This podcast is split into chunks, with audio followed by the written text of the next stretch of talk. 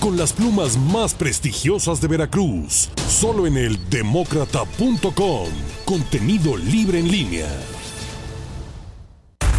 Estás en contacto.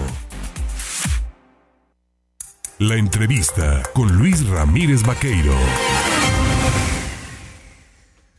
8 de la mañana con 24 minutos. Mire, pues usted sabrá, le hemos informado en este mismo espacio pues de esta propuesta, ¿no? De esta iniciativa enviada, anunciada como bombo y platillo por el propio presidente López Obrador desde el Palacio Nacional de reforma electoral, que no política, que no reforma democrática, sino electoral, que ha enviado a la Cámara de Diputados. El contenido de la misma debe de ser sumamente revisado, analizado por los ciudadanos, especialmente por quienes hacen las leyes, quienes las norman. Y yo le agradezco, por supuesto, al coordinador parlamentario de Acción Nacional en el Senado de la República, a Julen Rementería del Puerto, el tomarme el teléfono esta mañana. Julen, ¿cómo le va? Buenos días. Hola Luis, me da mucho gusto saludarte. Muy buen día a ti y a todo el auditorio. Oye, pues eh, Julen, la verdad, ¿qué, qué, qué piensas? ¿Qué opinas? ¿Realmente es un avance lo que está proponiendo el presidente con el tema de decir que, ay, sí, vamos a que nos cueste menos todo el proceso electoral y todas las campañas? Y todo, pues eso suena muy bonito, pero por alguna razón se han tenido que ir creando estos candados para poder desarrollar eh, la democracia en nuestro país, ¿verdad? Sí, la verdad es que, dicho como lo menciona el presidente, pareciera que fuera algo positivo para la sociedad, pero la verdad es que no.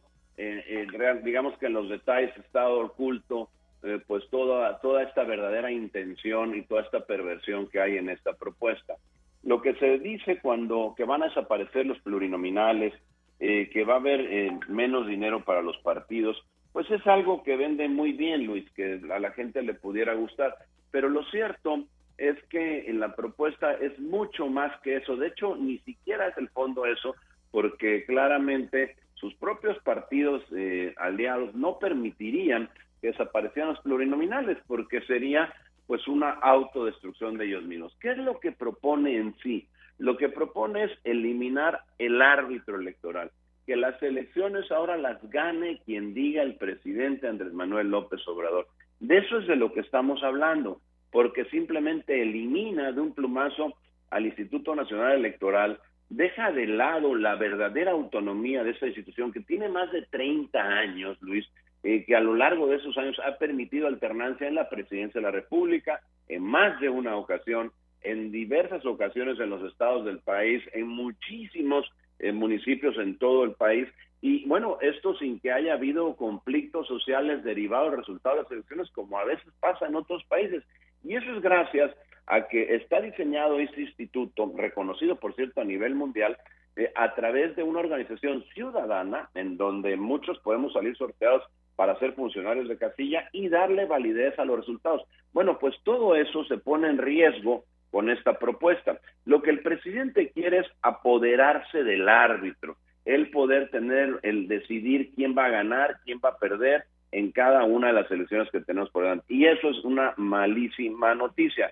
Supone, por ejemplo, la, eh, supresión de toda la, digamos que los tribunales electorales eh, a nivel local en todos los estados del país, o sea, ya no conoceríamos los tribunales locales y tampoco dice cómo se podría administrar precisamente los conflictos electorales locales. Entonces, sería algo que realmente eh, generaría una gran cantidad de conflictos. ¿Qué es lo que quiere el presidente? Porque además no va a pasar, él lo sabe.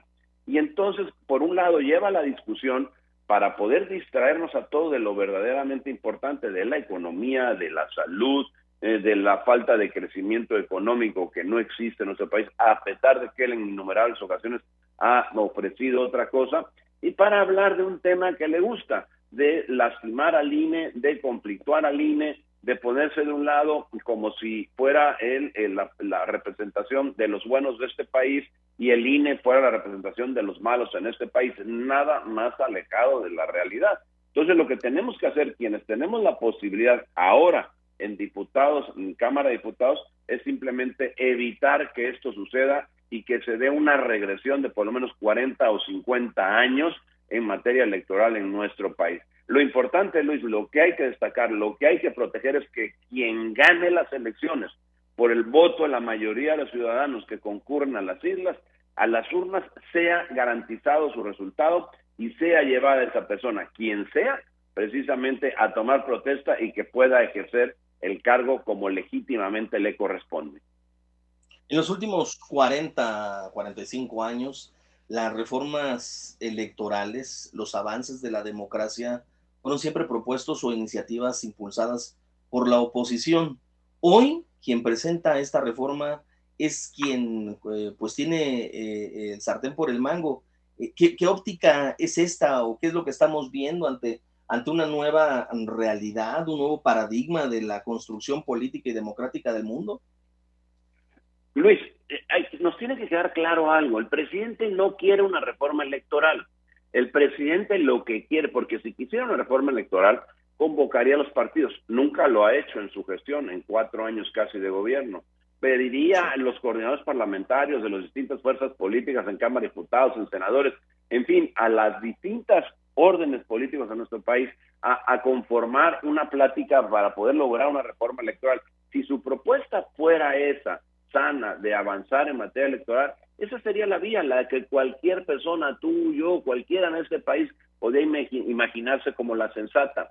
La pregunta es, ¿qué quiere entonces? El, el presidente lo que quiere es pelear, lo que quiere es discutir, lo que quiere es lastimar y si puede desaparecer al INE, debilitarlo, porque enfrenta procesos electorales este año en los que ya se quiere subir, participar y tener la discusión en el que el INE no sirve, no vale y por lo tanto tiene que hacerse la, la, decisión de las elecciones por otra vía. Me parece que hoy Morena y el presidente hacen un llamado a través de esta reforma simplemente a acabar con la certeza de los resultados electorales en este país. Y eso es gravísimo, Luis. No lo podemos permitir por el bien de los mexicanos, por el bien no de los partidos políticos, de cada una de los y los ciudadanos eh, que estamos en este país. Una posible propuesta, una posible modificación, no sé, sería, por ejemplo, el, tener un menor costo en cuanto al funcionamiento y operatividad de los partidos políticos. ¿Podría esto sí llegar a ser trastocado? Es decir, ¿podría ser modificada la normatividad para que bueno, los partidos políticos reciban menos prerrogativas, eh, cuesten menos los procesos electorales?